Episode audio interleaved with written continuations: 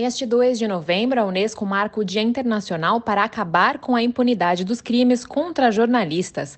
A agência renova seu apelo por todas as medidas necessárias para garantir que os crimes cometidos contra jornalistas sejam devidamente investigados e seus autores identificados e condenados.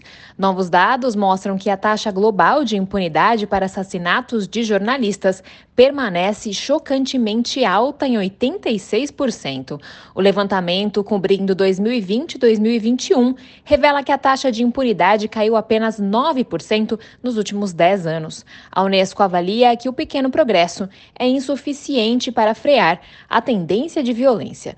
O chefe da área de liberdade de expressão e segurança de jornalistas da Unesco, Guilherme Canella, falou à ONU News sobre a importância da celebração da data. Ele lembrou que a liberdade de expressão é um direito individual e coletivo. Quando um jornalista é assassinado, toda a sociedade sofre.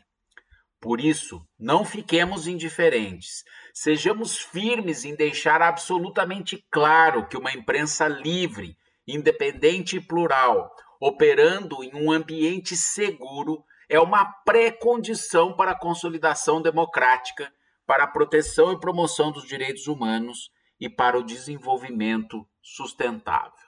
Guilherme Canella explicou ainda que neste ano a data coincide com o décimo aniversário do Plano das Nações Unidas para a Segurança de Jornalistas e a questão da impunidade. Para marcar a década do plano, uma conferência será realizada em Viena, na Áustria, na quarta e quinta-feira. Segundo o assessor, a Unesco e parceiros vão aproveitar a ocasião para realizar uma série de consultas, debates e discussões em todas as regiões do planeta. Da ONU News em Nova York, Mayra Lopes.